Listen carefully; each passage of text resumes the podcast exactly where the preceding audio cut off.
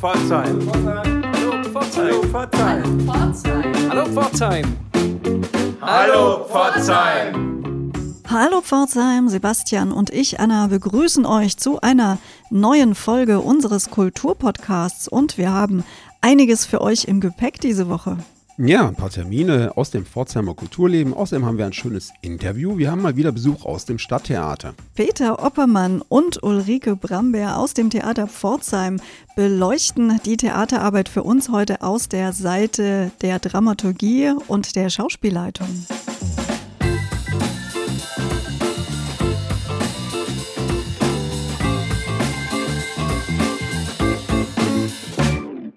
Hallo Pforzheim. Wie angekündigt haben wir diese Woche wieder eine Sendung, die sich rund um das Theater in Pforzheim dreht. Wir haben dazu zwei Gäste eingeladen und zwar die aktuelle Schauspielleiterin Ulrike Bramberg und den Chefdramaturgen Peter Oppermann. Hallo.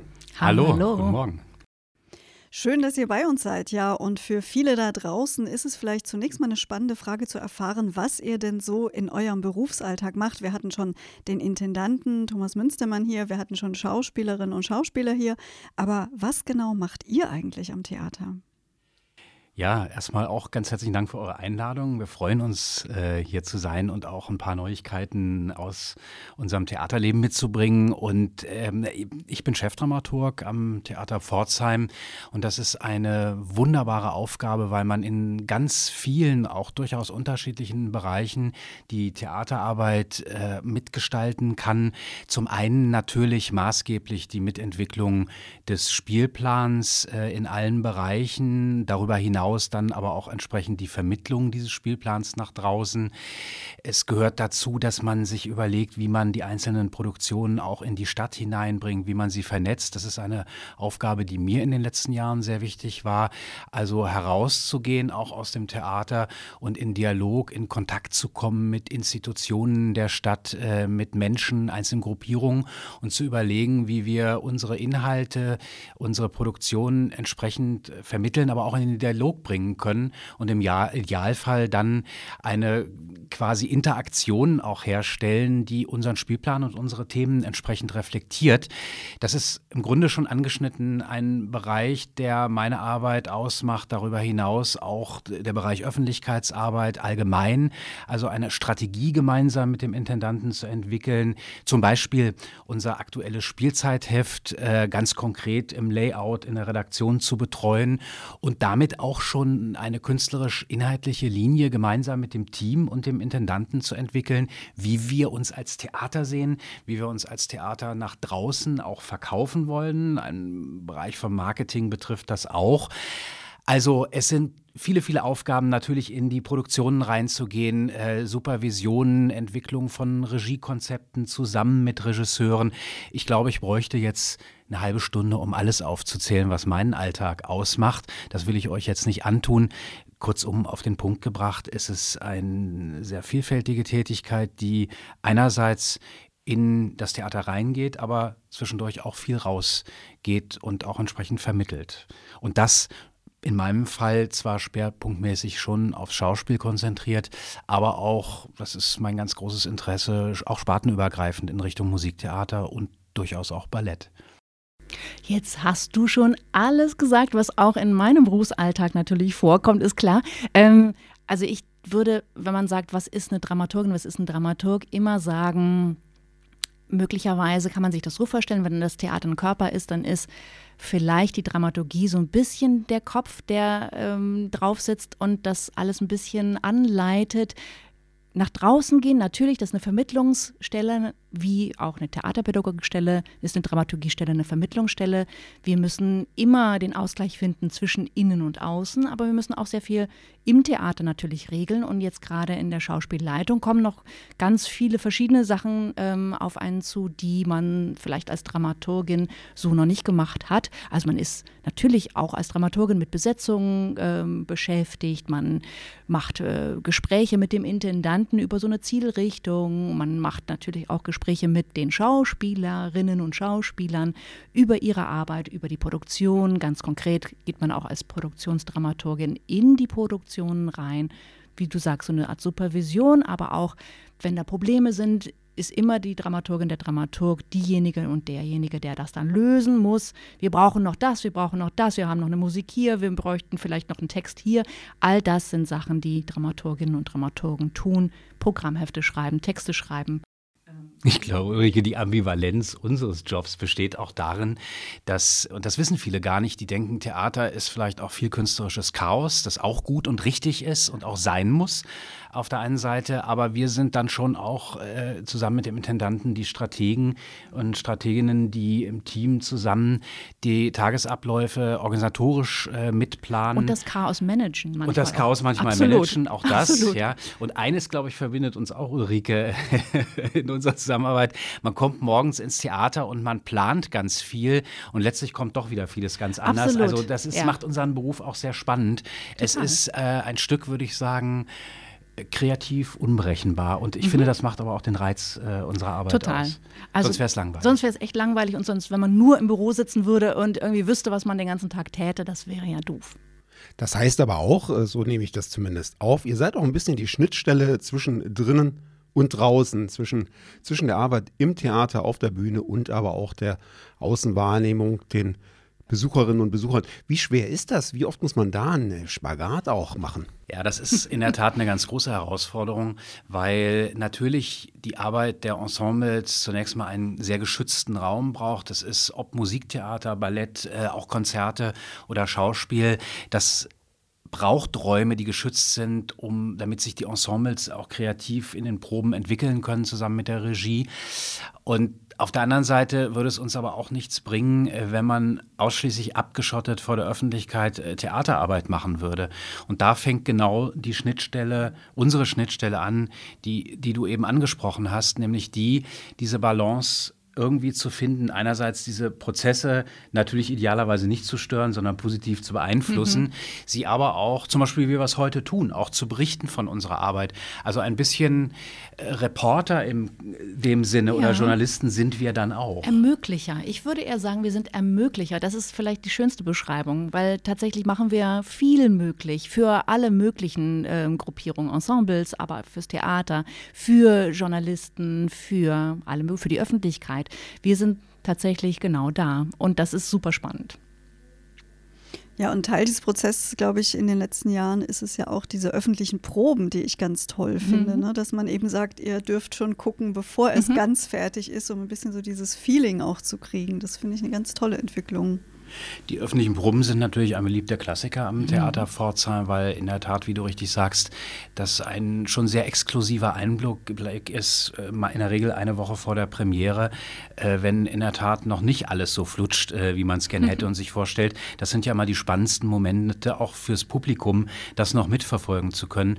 Aber das ist nur ein kleiner Bestandteil von vielen Aktionen, die wir starten, um unsere Kunst und die, die Programme unserer Ensembles in die Öffentlichkeit äh, zu bringen. Also ich habe Produktionen, in denen wir, wie ich eingangs ja auch schon sagte, verstärkt versuche, mir zu überlegen, welche Partnerinnen und Partner in der Stadt äh, sind ideal, um ein, in mhm. einen Dialog zu kommen. Also wir haben zum Beispiel jetzt Proben zu einer aktuellen Produktion, die Vermessung der Welt, in der äh, ganz viele Partner plötzlich zusammengekommen sind. Das kommunale Kino, das äh, auf seine Weise diesen Stoff reflektiert, indem es den Film zeigt und in eine Diskussion mit dem Publikum einsteigt. Wir sind dann in Kontakt gekommen mit dem Vermessungsamt der Stadt, das auf uns zukam. Mhm. Und äh, uns sogar bis nach Karlsruhe zum Institut für Technologie gebracht hat, wo auch ein Austausch wieder stattfand, der fürs Ensemble spannend ist. Was ich damit sagen will, ist, wenn man sich öffnet in der Theaterarbeit äh, für solche Dialoge, dann ist das nicht nur rein klassisches Marketing im Sinne von, von Ticketverkauf, sondern ich definiere das auch als Bestandteil unserer Theaterarbeit mit einer Öffnung in der Stadt, die ich gemeinsam mit Intendant Thomas Münstermann und unserem Team mhm. versucht habe, in den letzten Jahren voranzutreiben, äh, als kreativen Austausch, nicht als reine Marketingmaßnahme, sondern als interaktiven Austausch im Dialog über das, was wir hier in Pforzheim an Theaterproduktionen anbieten. Ich habe ohnehin den Eindruck, dass das Theater seinen gesellschaftlichen Auftrag sehr, sehr ernst nimmt in Pforzheim und sich auch immer wieder politisch sogar positioniert und zu aktuellen Entwicklungen auch Stellung nimmt? Ja, auf jeden Fall. Also ich meine, ähm, weiß nicht, ob ich das sagen soll mit ähm, dem Transparent, das wir jetzt vor dem Theater hängen haben. Ne? Das war ja sozusagen unsere, unsere Antwort auf die Demonstrationen, die vor dem Theater stattgefunden haben. Das ist eine politische Aussage. Ähm, wir nehmen das Stadtgeschehen mit. Wir sind ja mittendrin sozusagen, also quasi direkt da.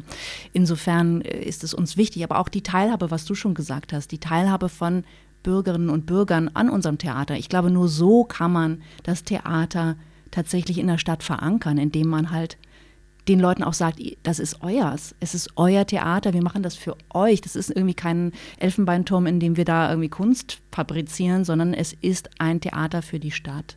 Und das soll es sein. Und das muss den, das müssen wir den Leuten immer wieder sagen, weil manchmal gibt es da Barrieren und sie, sie trauen sich vielleicht nicht. Ähm, und das muss man abbauen. Insofern öffentliche Probe, andere Sachen sind dazu geeignet. Wir haben als äh, von Land und Stadt subventioniertes äh, Drei-Sparten-Theater. Einerseits natürlich durchaus den Auftrag, mit unserer äh, Kunst zu unterhalten, das Publikum gut zu unterhalten, anspruchsvoll äh, zu unterhalten, gerade in Zeiten, in denen man gerne auch mal wieder lacht, äh, wenn man ins Theater geht. Und das machen wir auch mit großer Leidenschaft äh, und mit großer Überzeugung.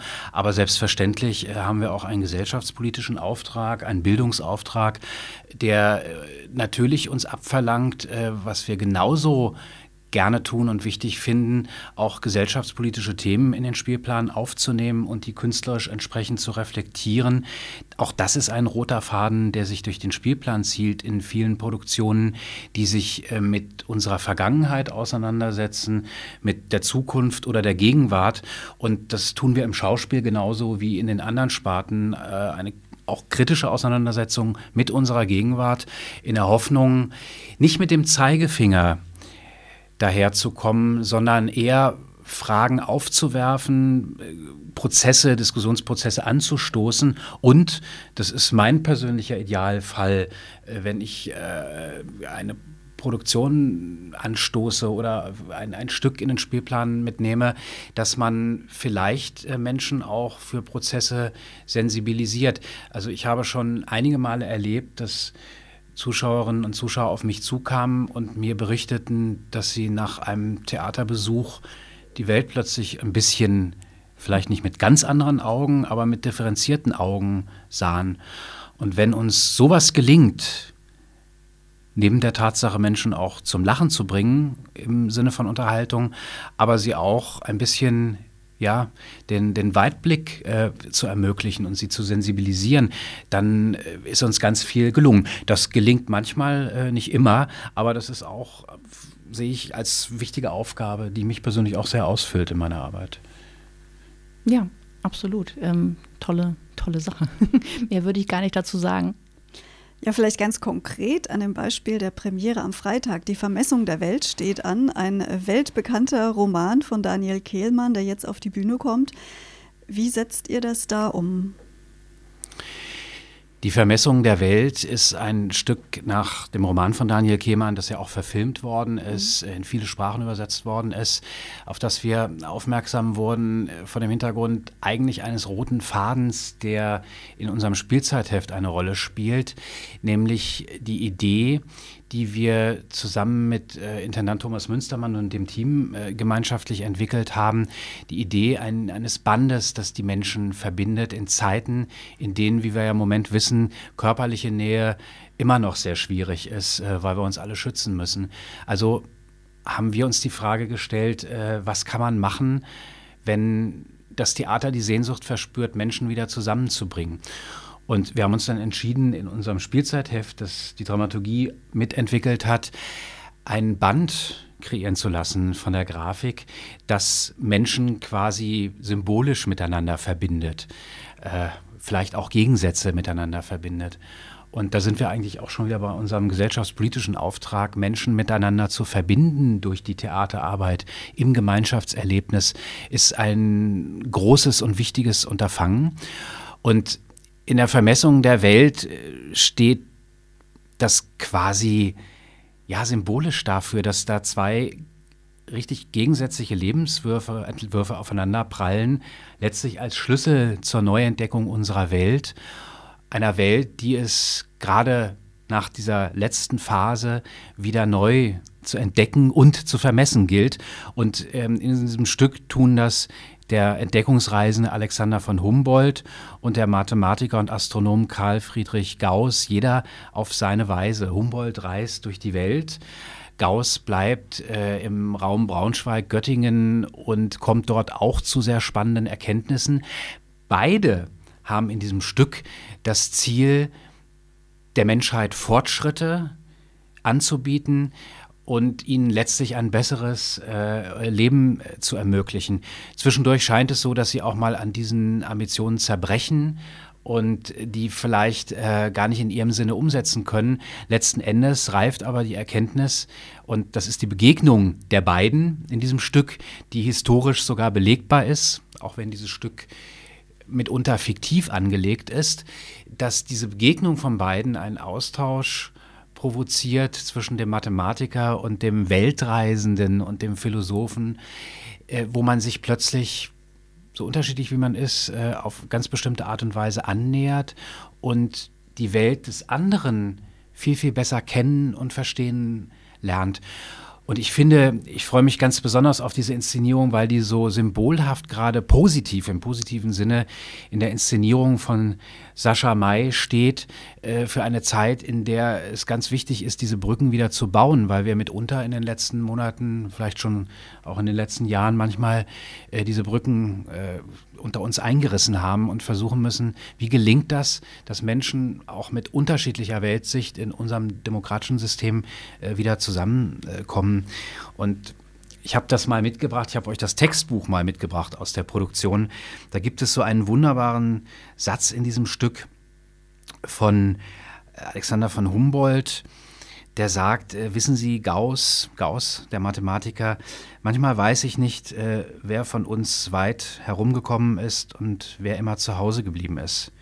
Ich bin nie in Asien gewesen, das ist doch kein Zustand. Vielleicht ist es ein Fehler, die Einladung nach Russland auszuschlagen. Aber er sagt im Grunde genommen, er begreift, dass die Welt, in der der andere sitzt, seine kleine Welt, vielleicht eine genauso große, umfassende Weite hat wie seine als Weltreisender. Und der andere realisiert das plötzlich auch. Und es ist etwas ganz Wunderbares, das festzustellen. Was diese Inszenierung von Sascha May, glaube ich, aber auch ausmacht, ist, dass er einen auch sehr visuellen Kosmos äh, kreiert. Denn die Herausforderung dieses Stückes besteht darin, dass Humboldt und Gauss äh, sich in unterschiedlichen Zeiten bewegen. Also man verfolgt die beiden über einen längeren Zeitraum. Die werden auch älter. Dem muss man natürlich inszenatorisch Rechnung tragen, aber auch den vielen Ortswechseln äh, hin ähm, in den Dschungel, äh, äh, dann auf den Berg, die Bergbesteigung etc. Und dafür Ausdrucksmöglichkeiten zu finden äh, auf einer Bühne, das ist schon ein großes Unterfangen und äh, dem Team gelingt das auf, wie ich finde, sehr magische Art und Weise. Die nehmen das Publikum da auch wirklich auf eine Gedankenreise, auf eine mitunter auch sehr poetische Gedankenreise mit. Und das macht, glaube ich, auch den Reiz dieses Abends aus. Die Vermessung der Welt, Premiere am Freitagabend im Theater. Wir werden darauf auch im Terminblock gleich nochmal hinweisen. Übrigens, das möchte ich äh, noch hinzufügen, David äh, Meyer wird äh, den Mathematiker Gauss spielen und äh, Daniel Kotzian, Alexander von Humboldt, zwei Kollegen, äh, die, auf die sich unsere Zuschauer und Zuschauerinnen wirklich sehr freuen dürfen. Interessanterweise hat der Darsteller des Gauss in einer anderen Inszenierung schon mal den Humboldt gespielt und das ist auch quasi symbolisch für das, was ich eben sagte. Der entdeckt jetzt quasi äh, mit den vorherigen Augen des ähm, Humboldts die Figur des Gauss und äh, wie ich weiß aus den Proben kommt dabei auch zu ziemlich spannenden Erkenntnissen. Mhm. Sehr schön, wir sind sehr gespannt. Ein anderes äh, Stück, eine andere Produktion, die gerade Premiere hatte, war die Oper Der Kaiser von Atlantis, das Wundertheater. Eine ganz spannende Produktion, die gleich zwei Opern beinhaltet, die miteinander verwoben und in Beziehung zueinander gesetzt wurden. Wir haben das letzte Woche in der Sendung Hallo Pforzheim schon vorgestellt. Vielleicht mögt ihr noch mal erklären, was es damit auf sich hat und wie dann die Premiere gelaufen ist. Wir haben gelesen, es war eine, eine bejubelte Premiere. Das Publikum scheint begeistert gewesen zu sein.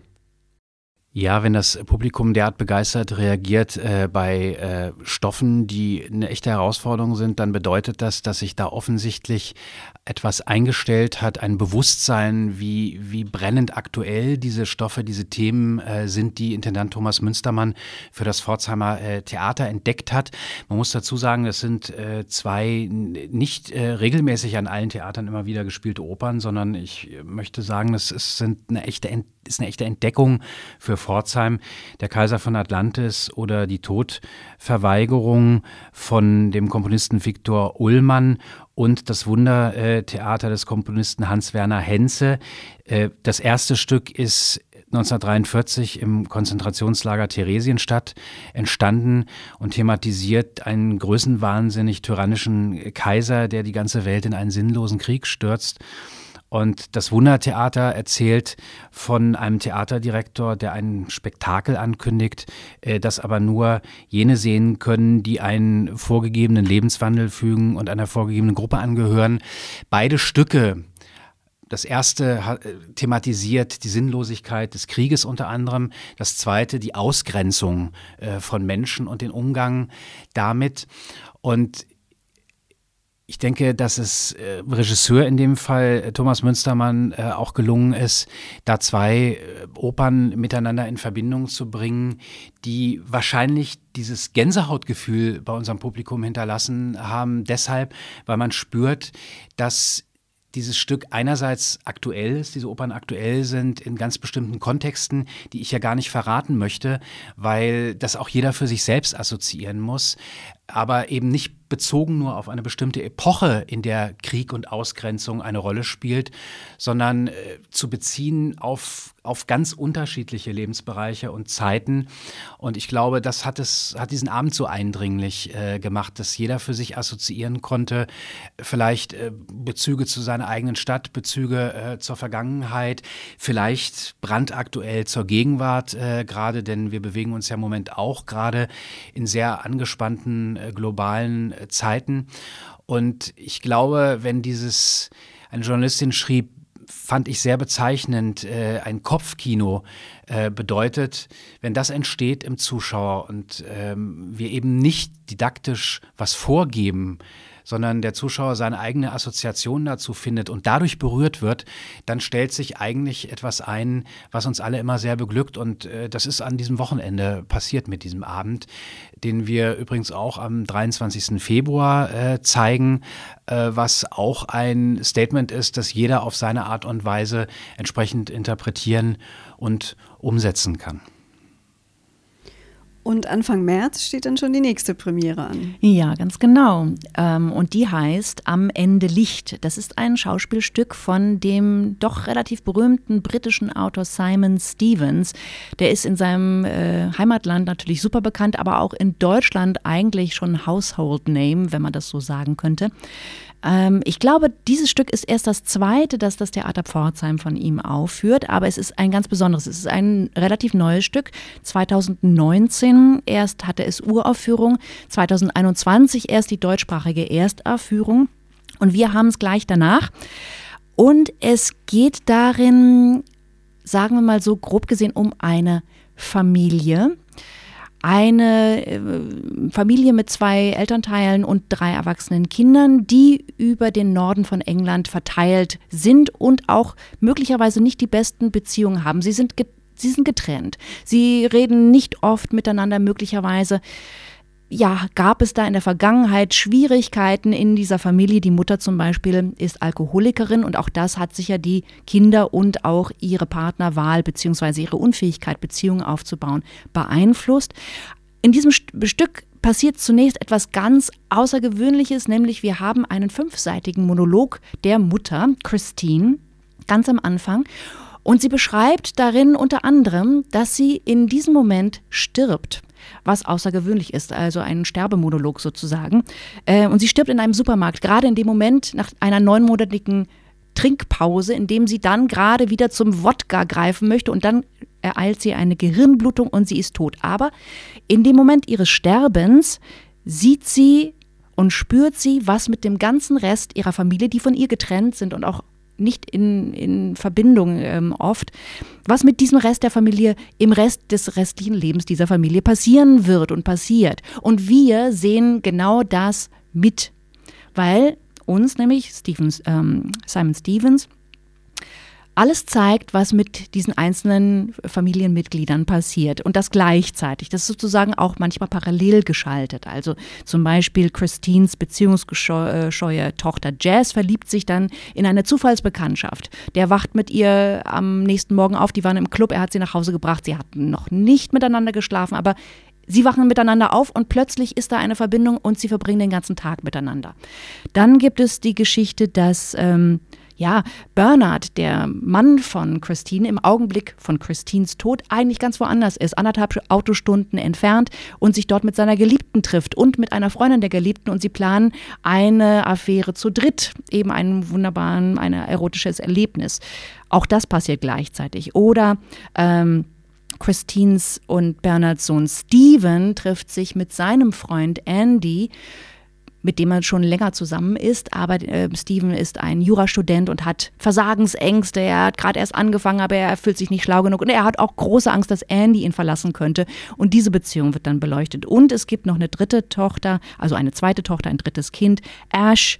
Ash ist die jüngere Tochter und sie hat vor drei Monaten versucht, sich das Leben zu nehmen. Sie hat ein kleines Kind, zwei Jahre. Sie hat einen Ex-Freund, der Vater dieses Kindes, und der kommt jetzt und versucht, ähm, ja, möglicherweise macht er ihr ein Angebot, was äh, moralisch etwas, äh, sagen wir mal, nicht so günstig ist und sie ist in Versuchung, dieses Angebot anzunehmen, aber sie tut es dann möglicherweise doch nicht und so weiter. Und das passiert alles gleichzeitig. Wir haben Szenen, die quasi parallel getaktet sind. Das ist unheimlich spannend und es zeigt, es zeigt, wie diese Familie, obwohl sie räumlich getrennt ist, tatsächlich miteinander verbunden ist. Man merkt die Verbindungen tatsächlich in diesem Text. Und das ist vielleicht dann wieder ein Rückgriff auf unser inoffizielle Spielzeitmotto, nämlich das unsichtbare Band, das die Menschen miteinander verbindet. Und das finde ich wunderschön in diesem Stück ausgedrückt, also sozusagen programmatisch tatsächlich, weil wir können uns alle mit Familien identifizieren, weil jeder von uns hat eine oder hatte eine und ähm, man findet sich tatsächlich in jeder dieser problematischen Figuren oder auch nicht problematischen Figuren wieder. Das ist wunderbar und am Ende kommen sie alle zusammen, natürlich zur Beerdigung von Christine, aber man hat die leise Hoffnung, dass sie tatsächlich wieder ein Stück aufeinander zugehen, dass sie zusammenkommen, dass die Liebe möglicherweise gewinnt, dass die Beziehungen halten können, dass das tragen kann, was sozusagen als kleine Gesellschaft in der großen Gesellschaft da ist. Und das finde ich wunderschön. Dass ich glaube, das ist, äh, wir haben dieses Stück auf den Spielplan gesetzt, weil es so, wie gesagt, programmatisch ist, aber auch weil es so berührend ist. Tatsächlich kann es jede einzelne Person, die da im Zuschauerraum sitzt und jede, die es macht, sehr berühren, weil wir uns alle damit identifizieren können. Ich würde euren Zuhörerinnen und Zuhörern gerne mal bei dieser Gelegenheit veranschaulichen, wie eine solche Stückauswahl zustande kommt. Ulrike hat das gerade angesprochen. Natürlich streift das äh, das Motto, das wir in unserem Spielplan äh, haben. Einerseits, was uns Dramaturgen immer ganz besonders freut, wenn man auch diesen Kontext dann herstellen kann. Aber äh, mal kurz aus der Theaterwerkstatt direkt berichtet, äh, war es diesmal so, dass wir eine ganz neue Erfahrungen gesammelt haben, nämlich in einer Phase, das war vor gut einem Jahr, als wir noch im Lockdown saßen und Intendant Thomas Münstermann dazu aufrief, lasst uns doch gemeinsam mit dem Ensemble mal diesen Spielplan entwickeln. Normalerweise äh, tun wir Dramaturgen das zusammen mit dem Intendant, dann natürlich auch mit äh, vielen Vorgaben wie konkreten Besetzungsvorgaben. Äh, wir müssen ja ganz genau gucken, wie können wir Stücke auch besetzen. Wir dürfen sie nicht einfach nur interessant und toll finden, sondern wir müssen sie natürlich auch entsprechend besetzen können. Wir sind aber diesmal mal ganz anders rangegangen und haben gemeinsam mit dem Schauspielensemble Stücke äh, mhm. gelesen. Ulrike. Äh, es war Woche außergewöhnlich. ich fand es toll. Und diskutiert. Ja. Das heißt, äh, wir Dramaturgen haben Stücke mitgebracht, die wir spannend mhm. fanden, aber die Schauspieler mitunter ja auch. Die haben auch Stücke vorgeschlagen und dann haben wir die alle gelesen und dann hat immer jemand so ein bisschen berichtet, was so äh, für sie oder ihn da drin steckt und dann haben wir diskutiert über Stücke ganz normal, wie so ein Spielplangespräch, nur halt in einer sehr großen Gruppe, was ungewöhnlich war und tatsächlich zu interessanten Erkenntnissen geführt hat und auch einfach mal, was möchten Schauspieler spielen. Und es fing, glaube ich, damit an, dass sie gerne Stücke spielen wollten, in denen es halt schöne Rollen für sie gab. Das ist aber nicht der dramaturgische Ansatz natürlich. Der dramaturgische Ansatz Obwohl es auch legitim ist. Natürlich ist das äh, legitim. Ja. Ich verstehe, ich möchte auch gerne Stücke ähm, als Dramaturgin betreuen, die ich toll finde. Ist klar, weil mich das interessiert, das Thema oder so. Aber natürlich ging es dann so ein bisschen über, dass die Schauspielerinnen und Schauspieler zu Dramaturginnen und Dramaturgen wurden. Das fand ich sehr schön zu beobachten. Tatsächlich hat sich ihr Blickwinkel geändert und vielleicht auch auf unsere Arbeit. Ich glaube auch, dass das vielleicht ein bisschen ein Anstoß war, auch unsere Arbeit bisschen anders zu sehen, jetzt in der weiteren Zusammenarbeit. Also mich hat das sehr inspiriert, ja. weil man natürlich auch wieder auf Stücke aufmerksam geworden ist, die einem nicht nur von Verlagen angeboten werden, denn das ist ja auch ein Bestandteil unserer Arbeit, äh, der Dramaturgie, die Verlagsprogramme zu sichten, zu gucken, äh, welche neuen Autoren auf den Markt kommen, was wird an anderen Theatern gespielt. Da sammeln wir sehr viel und selektieren entsprechend. Und das war diesmal ein anderer Weg, bei dem ich behaupten würde letzten Endes, dass der Spielplan dadurch auf eine ganz andere Art und Weise Weise auch gereift ist. Fazit ist natürlich, dass man nicht all die Stücke unterbringen konnte, mhm. äh, die sich vielleicht alle im Ensemble gewünscht hätten. Denn dann kam die letzte Phase dazu, in der wir dann gemeinsam mit dem Intendanten natürlich dann schon auch noch pragmatische Kriterien orten mussten. Also zum Beispiel, was ich eingangs sagte, natürlich müssen die Stücke auch besetzt werden können. Und wenn man dann feststellt, das funktioniert gar nicht oder das bräuchte ein Ensemble mit 20 äh, Darstellern, über das wir ja nicht verfügen, dann macht das auch keinen Sinn. Also insofern ähm, hat sich das dann noch etwas verdichtet am Schluss, aber so, dass ich sagen würde, das ist ein äh, Spielplan, den unser Publikum in dieser Spielzeit erlebt, im Schauspiel, der äh, hinter dem das Ensemble doch auch äh, steht, weil sie ihn mitentwickelt haben. Und da war dieses Stück am Ende Licht, kann ich mich erinnern, eines oder einer der Favoriten. Vielleicht ja sogar auch von dem Hintergrund, dass es auch wirklich echte große Schauspielkunst äh, fordert. Weniger äh, ein äh, Konzept, äh, das die Schauspielkunst füllt mit vielem drumherum, sondern echtes äh, äh, Charakterspiel pures und eine Spiel. Geschichte, pures Spiel, mhm.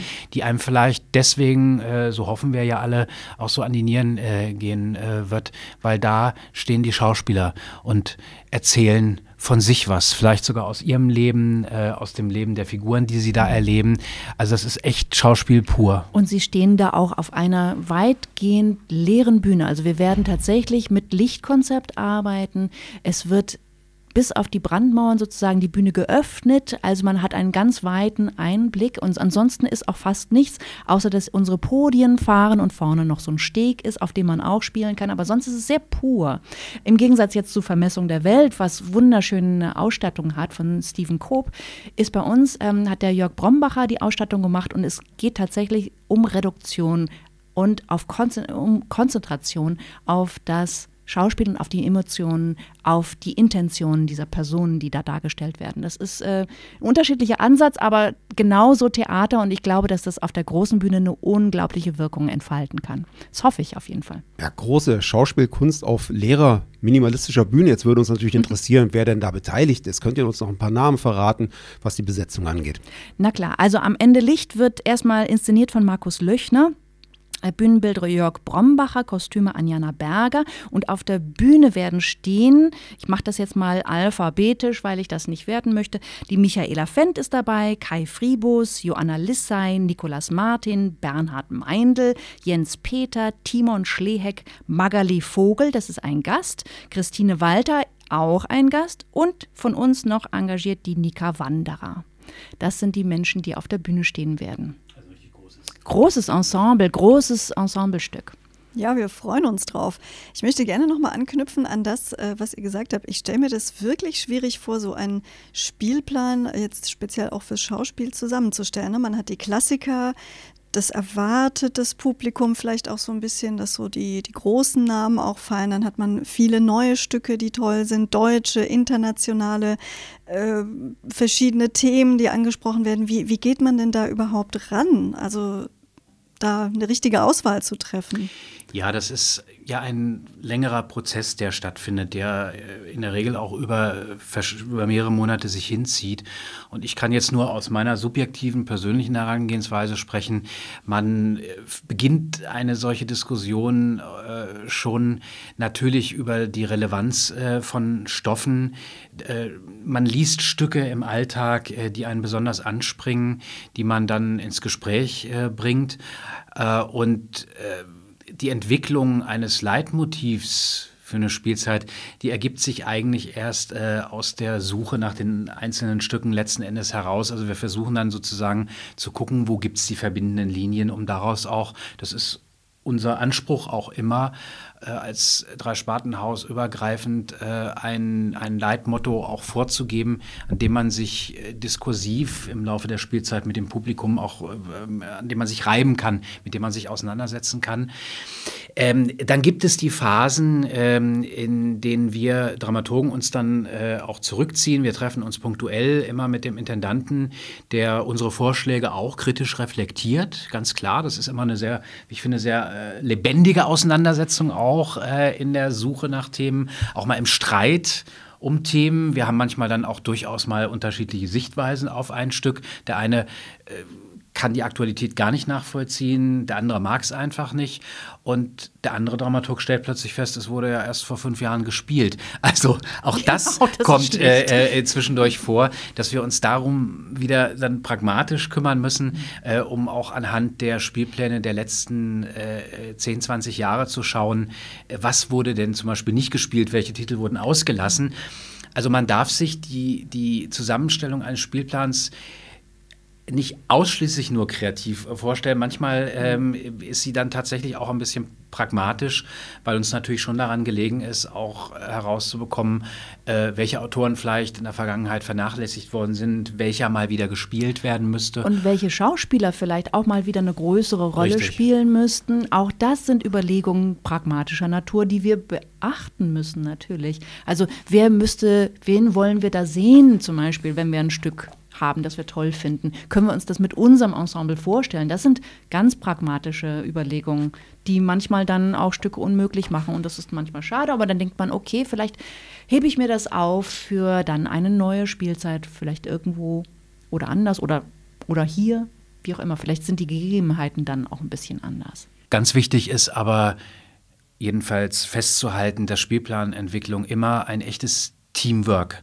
sein muss wenn man mit dem persönlichen Anspruch kommt, ich möchte jetzt all meine Stücke, äh, die mir am Herzen liegen, durchbekommen, ob als Schauspieler, ob als Dramaturg oder vielleicht sogar auch ob als Intendant, äh, dann wird das immer schief gehen.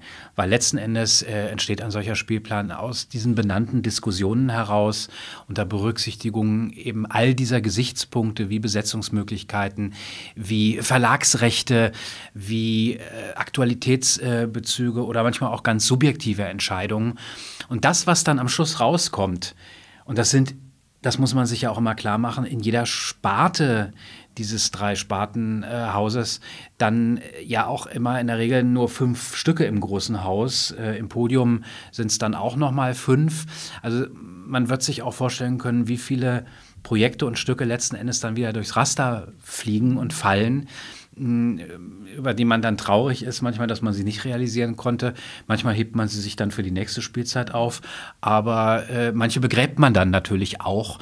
Aber ich habe in meiner Dramaturgenlaufbahn eigentlich gelernt, dass es am schönsten ist, äh, das Gefühl zu haben, ähm, nicht die Stücke, die man selbst vorgeschlagen hat, in der Vielzahl in einem Spielplan unterzubekommen, sondern ein, auf der Basis eines gemeinschaftlichen Dialogs mit dem Dramaturgenteam, in diesem Fall jetzt ja auch mit den Schauspielern und mit dem Intendanten, dann was äh, dem Publikum anbieten zu können, was wirklich aus einem echten Teamwork heraus äh, gereift ist. Das hat mich, muss ich sagen, bei diesem Spielplan persönlich sehr erfüllt. Genau, aus einem Bedürfnis, das dann auch wirklich ja. machen zu wollen. Von, von, jeder Seite, das ist das Tollste. Wenn das funktioniert, dann ist das natürlich ein, ein toller Spielplan.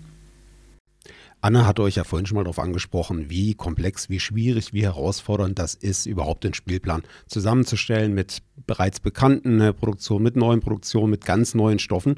Und ganz, ganz neue Stoffe bringen dann auch ganz besondere Herausforderungen mit sich, oder? Ja, das größte Risiko, aber gleichzeitig auch vielleicht sogar eine der spannendsten Herausforderungen für uns Dramaturgen ist die Vorbereitung einer Uraufführung. Das heißt, wenn wir einen Text entdecken, der bislang äh, noch auf keiner Bühne das Licht der Welt erblickt hat, wie wir so schon sagen, und dieser äh, Text erst erprobt werden muss. Äh, das birgt natürlich das Risiko, dass es schief geht, weil wenn du auf Stücke sitzt, setzt bekannter Autoren oder klassische Autoren, die sich über Jahrzehnte oder vielleicht sogar über Jahrhunderte haben erproben lassen, dann geht man in der Regel nur das Risiko ein, dass die Inszenierung vielleicht nicht taugt oder nichts wird. Das äh, wäre das Restrisiko. Das Stück hat sich aber bewährt. Äh, wenn wir einen neuen Text, eine Uraufführung äh, vorbereiten, dann ist das schon sehr spannend, weil wir ja quasi das erste Mal dem Publikum das präsentieren und die Reaktionen dann auf so ein Stück auch die ersten sind. Und das ist jetzt aktuell gerade ein, ein Stück, Ulrike, das ja, kann man sagen, eigentlich sogar ein Vorschlag aus dem Ensemble war und du bist sofort drauf angesprochen. Genau, so war erinnern. das. Also wir haben einen Ensemblevorschlag äh, gehabt und den habe ich dann sofort natürlich geprüft, weil mir schon klar war, dass das vielleicht was sein könnte. Und der Vorschlag war, mach doch mal dieser Film von dem Oliver Hafner, ein Geschenk der Götter, guckt es doch mal an, weil da geht es um Schauspieler und um das Leben am Theater so ein bisschen. Und dann habe ich mir sofort ähm, das Textbuch gegriffen und ich habe mir auch den Film angeguckt und habe gemerkt, dass das tatsächlich wirklich was für uns sein könnte und habe sofort den Peter und auch äh, Thomas Münstermann vorgeschlagen und wir alle fanden das eine gute Idee, haben das dann im Ensemble noch vorgestellt und die waren gleich Feuer und Flamme, was natürlich super schön ist, wenn man mit so einem Vorschlag dann um die Ecke kommt und die sagen, boah, das müssen wir unbedingt machen und jetzt machen wir das auch. Das ist natürlich dann ein Erfolg, der uns freut und das ist erfolgreiche Spielplanung sozusagen. Die Proben werden in zwei Wochen beginnen. Wir bereiten das gerade noch vor in der Abstimmung mit der Regie da geht es natürlich dann auch im Vorfeld immer so ein bisschen darum, äh, nehmen wir Kürzungen noch an dem Text vor, können wir uns Striche erlauben. Das ist bei einer Uraufführung natürlich sehr heikel, weil wenn man das erste Mal diesen Text äh, aufführt, dann äh, spricht man sich in der Regel dann schon auch mit den Urhebern, mit dem Verlag und mit dem Autor ab, wenn man Veränderungen noch dran vornimmt. Äh, und in dieser Phase sind wir gerade.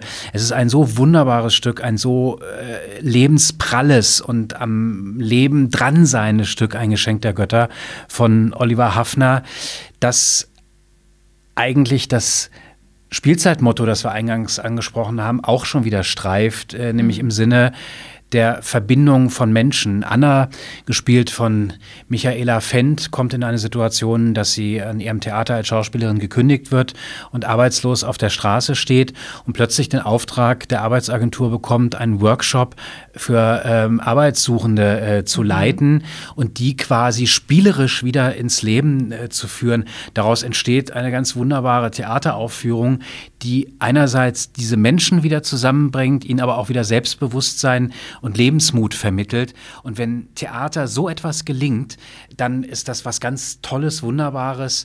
Und erzählt im Übrigen auch ähm, eine von einer Ambition, die ähm, wir in den letzten Jahren hier am Theater Pforzheim immer wieder verfolgt haben, eben zum Beispiel auch im Kontext der Gründung äh, der Vereinigung der Kulturschaffer, Theaterbegeisterte aus Stadt und Region interaktiv in unsere Arbeit mit einzubeziehen.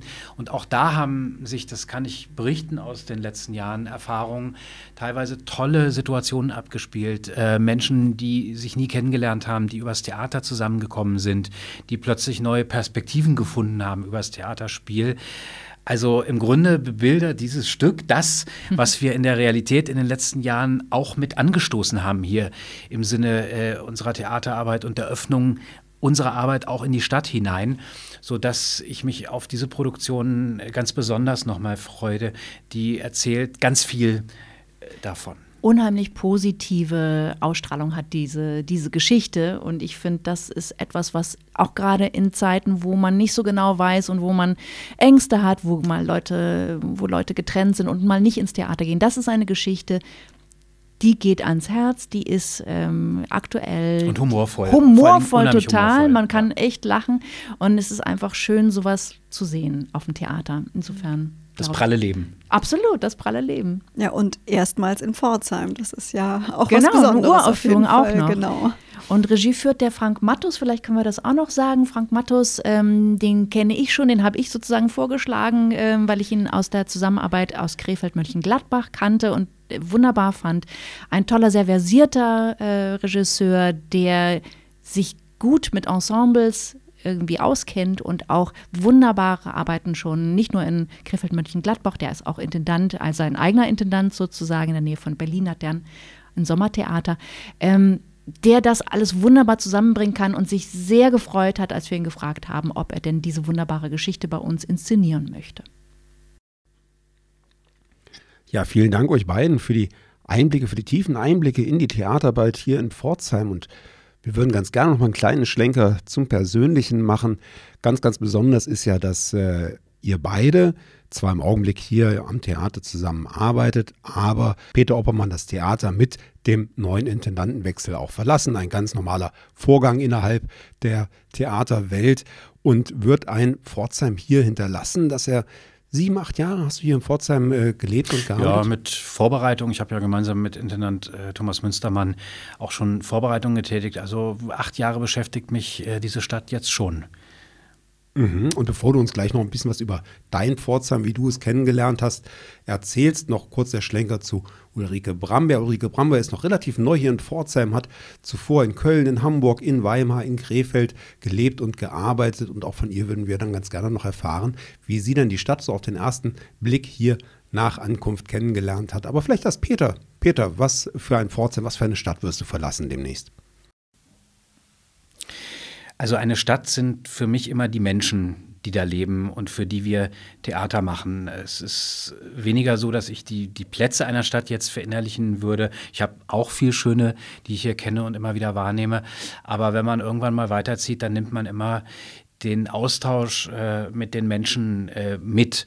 Und ich muss sagen, dass ich festgestellt habe, dass ich glaube, die Pforzheimerinnen und Pforzheimer ein sehr leidenschaftliches Theaterpublikum sind, wenn man sie denn dann erstmal gefunden hat und kriegt. Ich kann mich schon erinnern, dass es auch eine Zeit lang gebraucht hat, als ich hier angefangen habe, bis die warm geworden sind, äh, mit auch Ansätzen, die man ja immer auch neu dann mitbringt und auch am Anfang sicherlich erstmal skeptisch ein ähm, beäugt haben, ähm, was machen die jetzt, äh, wenn die so in die Stadt reingehen und versuchen, äh, das Theater auch rauszubringen, kann das funktionieren?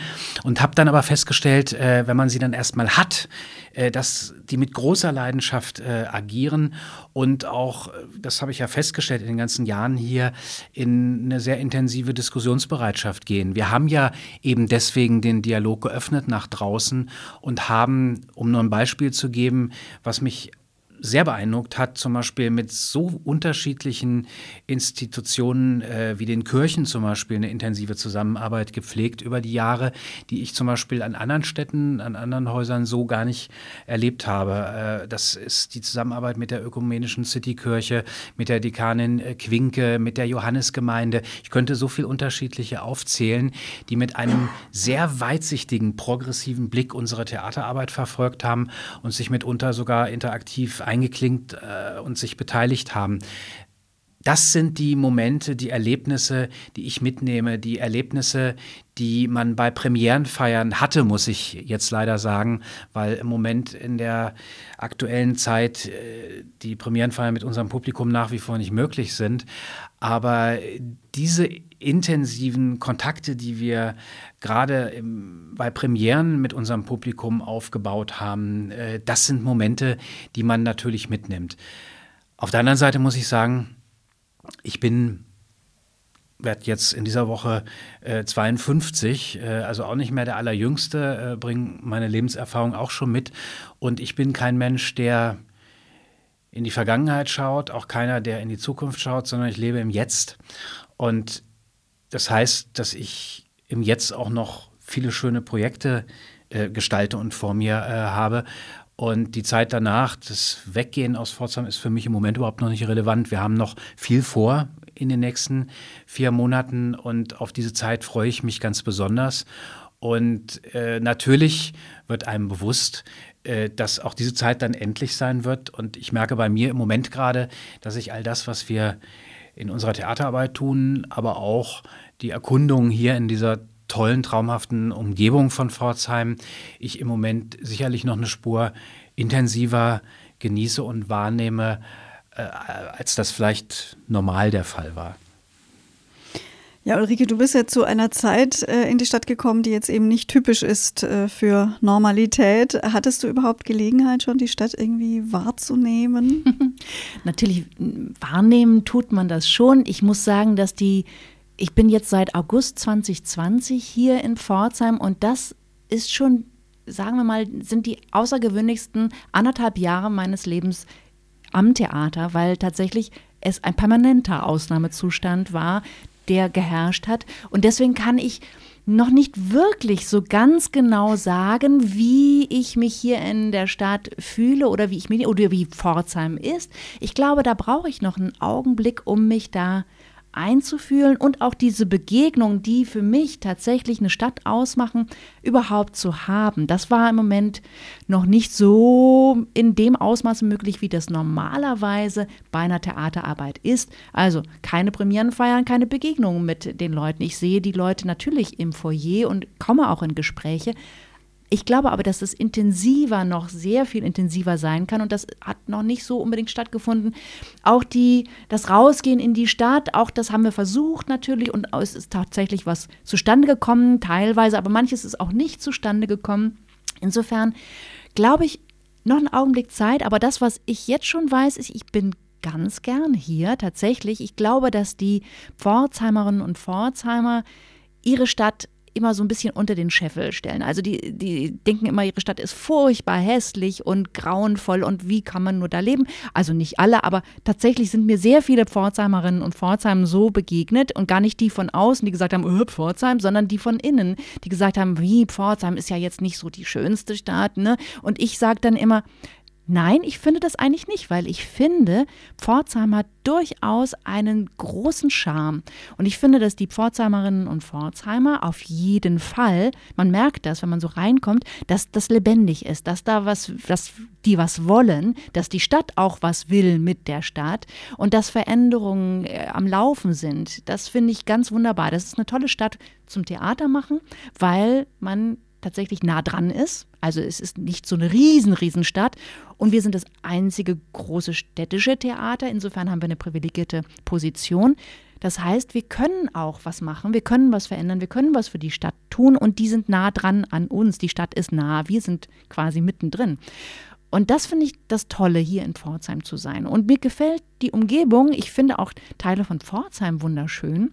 Ich würde mir wünschen, dass ich noch mehr mit meinen Nachbarn oder mit den Leuten, die hier so drumherum sind, ins Gespräch kommen kann. Ich bin sicher, das wird kommen. Im Moment ist das noch schwierig, aber ich glaube, dass wir uns dann sehr wohlfühlen werden. Ich bin ja auch mit meiner Familie nach Pforzheim gezogen. Die fühlen sich auch schon ganz wohl. Meine Kinder haben sich akklimatisiert. Auch das ist äh, was Schönes, was, was in Pforzheim funktioniert hat. Offensichtlich, das ist ja nicht überall so. Wir waren auch schon in Städten, wo wir dachten, ach nee, also da möchte möchten wir gleich wieder weg. Und äh, das ist bei Pforzheim überhaupt nicht so. Ich bin super neugierig, wie sich das noch entwickeln kann und wie das nach Corona dann oder hoffentlich irgendwann mal sein könnte. Ich bin sehr gespannt. Und es bleibt spannend und deswegen bin ich sehr froh, dass ich jetzt hier bleiben darf, denn mein Vertrag ist verlängert worden. Und das freut mich natürlich. Also bleibe ich. Also ich finde, das ist schon eine sehr, sehr treffende Analyse, die du hier abgegeben hast zur Stadt und zu den Menschen hier. Und ich kann auch unterstreichen, was Peter eben gesagt hat, nämlich, dass wir hier in Potsdam ein sehr, sehr treues und verlässliches Kulturpublikum auch haben. Und äh, wir sind uns sicher, da kannst du dich insbesondere auch freuen auf die nächsten Jahre hier in Pforzheim. Also das kann ich auch nochmal von meiner Seite aus bestätigen. Man muss auch mal hervorheben, dass äh, man von einigen Theatern hier im Land auch hört, dass viele Zuschauer in der Zwischenzeit in diesen letzten zwei schwierigen Jahren sehr viele abgesprungen sind. Wir haben aber hier in dieser schwierigen Zeit in diesen letzten Monaten erlebt, dass äh, ein großer Teil unseres Publikums sehr zu uns gehalten hat, äh, dass die äh, uns einen großen Vertrauensvorschuss äh, gegeben haben und sich nicht einfach abgewendet haben. Dieser Bestand an Zuschauern, den gilt es natürlich auch in der Zukunft jetzt wieder sehr intensiv zu pflegen. Ich glaube, das ist eine Herausforderung ganz aktuell, denn im Zuge der bevorstehenden möglichen Öffnungen muss man, glaube ich, auch das Publikum wieder überzeugen äh, zu kommen. Manche haben sich jetzt auf ihrem Sofa zu Hause äh, von Netflix schon bequem gemacht, wie man hört. Und äh, darauf werden wir sicherlich ähm, einige Energie noch verwenden, die auch zu überzeugen, wieder zurückzukommen. Aber unser Stammpublikum hat über die zwei Jahre, das muss man sagen, sehr intensiv zu uns äh, gehalten. Und das hat mich persönlich auch mit großer Freude erfüllt. Also, was du sagst, die Verlässlichkeit unseres Publikums hier in Pforzheim, äh, die ist, äh, die ist ein, eine große, äh, äh, große Errungenschaft. Das ist was Tolles. Und auch ja. der Zuspruch, selbst wenn wir jetzt nur 50 Prozent der Kapazitäten auslasten dürfen, selbst wenn dann nur die Hälfte von den Leuten, die wir normalerweise haben, sitzt, ist es tatsächlich so, dass der Zuspruch und das, das Zusammenhalten, man merkt es, es beflügelt sozusagen die Menschen auf der Bühne, was da im Zuschauerraum stattfindet. Nämlich die sitzen da und sind ganz gespannt und sind so glücklich manchmal, dass ähm, das Theater wieder offen hat, dass das Theater wieder funktioniert und sie da reingehen können. Das merken wir ganz deutlich. Da gab es ja ganz konkrete Situationen, zum Beispiel auch im Laufe dieser Spielzeit, als wir zum Beispiel im Schauspiel die äh, Komödie äh, Außer Rand und Band von Ray Cooney ins Programm äh, genommen haben, weil wir ganz gezielt und bewusst gesagt haben, die Menschen haben in dieser schwierigen Zeit jetzt einen wirklich unterhaltsam anspruchsvollen mhm. Abend äh, verdient und wir wollen zum Lachen verleiten, ein Lachen, jetzt sage ich ganz bewusst, das anstecken soll. Äh, das darf anstecken, das Lachen. Mhm. Und ähm, ich gebe ganz offen zu, dass ich persönlich am Anfang äh, ein bisschen Sorge war und skeptisch war, ob das so funktionieren würde in einer Zeit, als die Menschen äh, weit auseinander saßen, sehr eingeschränkt bei uns im großen Haus mit Masken. Äh, würde sich die Chemie unseres Ensembles äh, überhaupt übertragen nach unten in den Zuschauerraum. Also äh, würde das Lachen anstecken und äh, käme es überhaupt dazu, dass sich die Menschen mitreißen äh, lassen in dieser außergewöhnlichen Situation. Und ich habe mich dann in einigen Vorstellungen, man geht ja auch zwischendurch immer rein und überprüft das auch ein bisschen, ob sich das einlöst, was wir mit unseren Produktionen beabsichtigen. Äh, und ich habe dann plötzlich festgestellt, dass ich in Aufführungen gegangen bin, in denen manchmal dann tatsächlich ja auch nur mal 100 Leute zum Beispiel ja, drin genau. saßen und dachte immer, oh Gott, das kann doch nicht gut gehen äh, in dieser Atmosphäre. Und habe dann Aufführungen erlebt, in denen sich das Publikum derart wie Bolle amüsiert hat, mit einer prallen Leidenschaft äh, sich amüsiert hat, sogar stärker, als ich das manchmal mhm. in der Vor-Corona-Zeit erlebt habe. Mhm. Und das wiederum hat sich dann auf das Ensemble übertragen. Und da gab es in diesen letzten zwei Jahren zwischendurch bei allen Schwierigkeiten und Herausforderungen, die wir hatten, aber auch wieder solche Glanzmomente, die mich persönlich total berührt haben und in denen man plötzlich auch wieder spürt, warum man diesen Beruf ergriffen hat, warum man diese Arbeit macht, weil man Menschen danach mit leuchtenden Augen durchs Theaterfoyer gehen sieht und sich denkt, vielleicht hat unser Ensemble an diesem Abend erreicht, dass diese Menschen am nächsten Tag freudestrahlend in ihr Büro gehen, vielleicht liebevoller mit ihren Mitmenschen umgehen, wenn es diese Kleinigkeiten sind, äh, dann erfüllt das einen. Und ich muss sagen, dass ich auch solche Glanzmomente äh, in der letzten Zeit durchaus auch gehabt habe. Und übrigens nicht nur bei Komödien. Ich finde auch total, dass sowas wie Iphigenie im, im kleinen Podium super funktioniert hat, weil die Konzentration plötzlich wieder da war. Also dadurch, dass das ein Live- Moment ist und dadurch, dass man das schon länger nicht hatte, sozusagen, als wir dann wieder angefangen haben mit dem Spielen in dieser Spielzeit, glaube ich, dass den Leuten auch das gefehlt hat und es ihnen auch ein Licht aufgegangen ist, warum Theater so toll ist. Wenn, es ist toll und wir machen das gerne und es ist ein ganz besonderes Medium. Es ist anders als Film und es ist auch anders als Radio und Fernsehen und so, weil es tatsächlich live ist. Und das ist das Tolle und das ist auch unersetzlich. Das kann man einfach nicht anders machen. Also ich kann das bestätigen, auch aus Zuschauersicht, was außer Rand und Band betrifft. Ich habe mich bestens unterhalten gefühlt und habe sogar durch die Maske laut lachen können und das ist überhaupt gar kein Problem. Ja, wir bedanken uns bei euch beiden, dass ihr bei uns zu Besuch wart. Wir haben immer besonders großes Vergnügen daran, äh, Mitarbeiterinnen und Mitarbeiter des Theaters hier zu haben. Das sind auch in der Regel Sendungen, die bei uns sehr, sehr gerne gehört werden und wir haben heute einen tollen Einblick von euch erhalten. Was meinst du, Anna?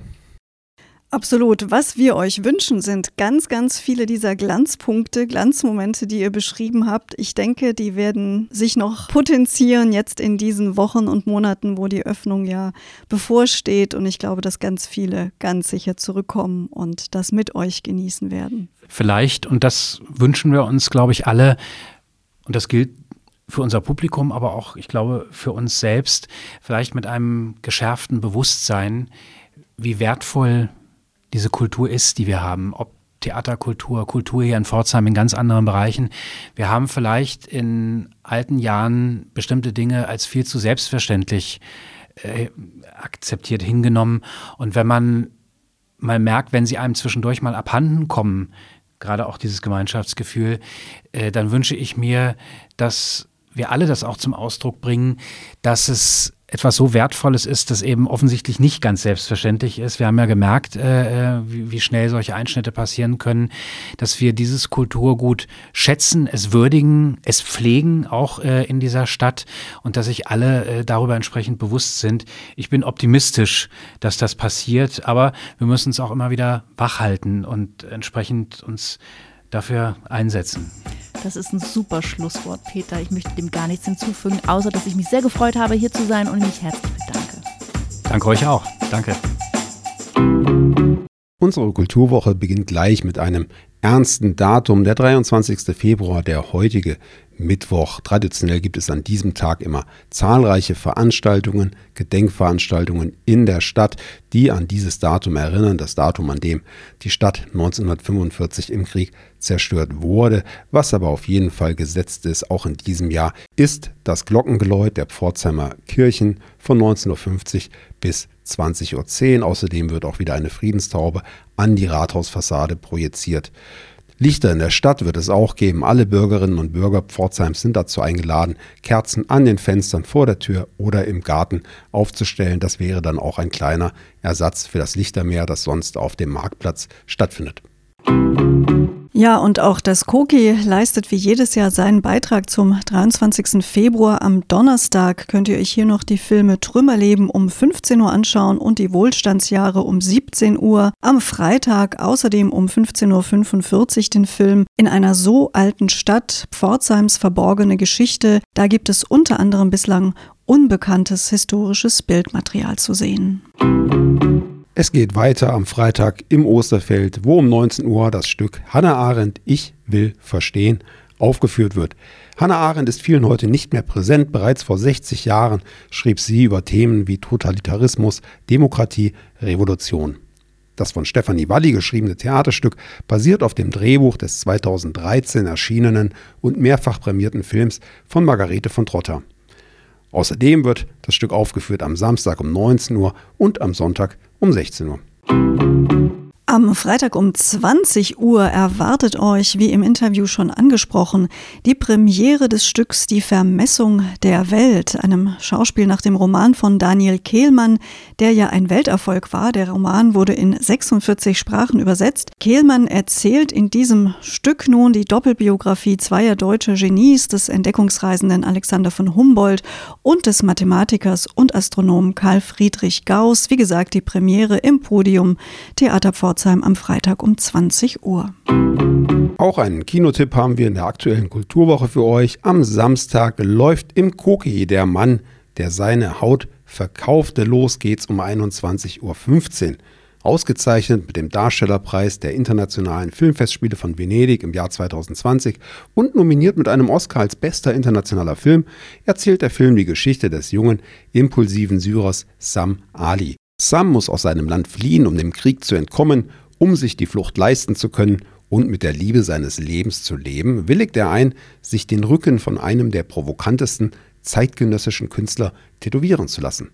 Sams eigener Körper wird zu einem Kunstwerk, doch ihm war nicht klar, dass diese Entscheidung alles andere als Freiheit bedeutet. Ab Dienstag um 11 Uhr gibt es in der Stadtbibliothek Pforzheim zu den Öffnungszeiten der Bibliothek eine Ausstellung zu sehen, die wir euch gerne ans Herz legen wollen. Das FSJ, also das Freiwillige Soziale Jahr Kultur, bietet jungen Menschen ein Jahr Mitarbeit in einer kulturellen Einrichtung an. Die Stadtbibliothek ist da natürlich auch dabei und diese Ausstellung zeigt Erfahrungsberichte und liefert Interessierten Informationen. Die Ausstellung kann, wie gesagt, immer zu den Öffnungszeiten der Stadtbibliothek besichtigt werden. Keine Gastband, vielmehr eine offene Bühne gibt es am Dienstag um 20.15 Uhr im Gasometer. Das Folk-Meeting findet dort statt, ein Meeting für Hobby- und Newcomer-Formationen, Solo-Performer und Gesangstalente. Alle können sich dort auf der Prisma-Bühne vor dem Publikum ausprobieren. Auf Perfektion oder eine bestimmte Stilrichtung kommt es dabei nicht an, nur auf die Freude am akustischen Musizieren.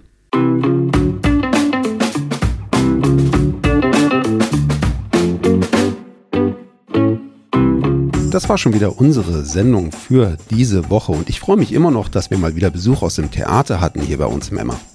Ja, das sind ja gewissermaßen Nachbarn. Das Theater und das Emma Kreativzentrum liegen ja nicht weit auseinander und inhaltlich kann man sich hier natürlich immer wunderbar austauschen über die aktuellen Produktionen und über das, was sonst noch so passiert am Theater und natürlich auch im Emma. Absolut. Und wir profitieren natürlich auch vom Theater und den Menschen, die dort arbeiten. Ganz besonders gern werden diese Sendungen bei uns gehört, das wissen wir. Und auch dieses Mal denken wir, dass wir ja doch euch so das ein oder andere Wissenswertes aus dem Theaterbetrieb damit vermitteln können. Gibt es denn einen besonderen Gast, den wir uns mal zum Interview für euch einladen sollen? Dann schreibt uns das doch gerne. Ihr erreicht uns über unser Kontaktformular auf der Website hallo-pforzheim.de. Ansonsten wünschen wir euch eine wunderbare Woche. Lasst es euch gut gehen, sagen Sebastian und Anna. Auf drei. Eins, zwei. Hallo Pforzheim. Das war noch durcheinander.